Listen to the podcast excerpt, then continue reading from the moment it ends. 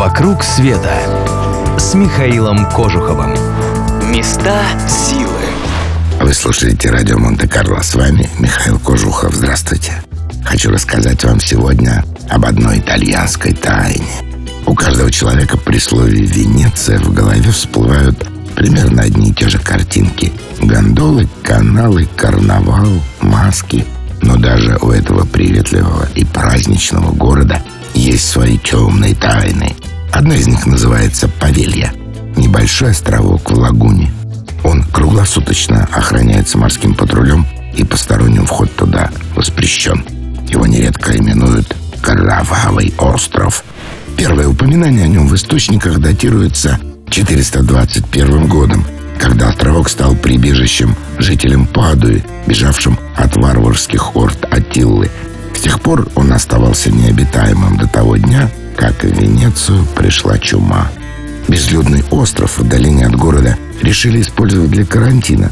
Как раз сюда доставляли больных.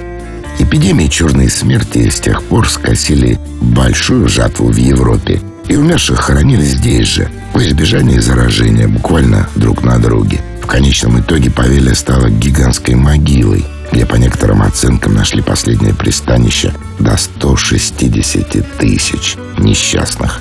Если верить популярным в Венеции страшилкам, верхний слой земли на острове состоит из пепла, который остался после кремации трупов. Говорят, что души умерших летают над Павелией, и остров называют из-за этого проклятой землей и вратами ада. Возможно, это, конечно, легенды. Городские архивы всех этих ужасов не подтверждают.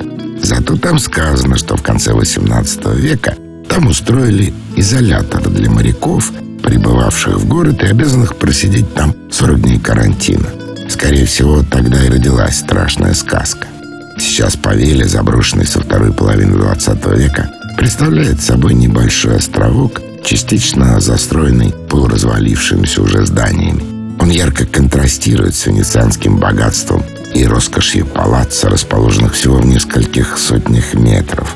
И глядя на него, ты готов поверить в любые легенды, какими бы нелепыми они ни были.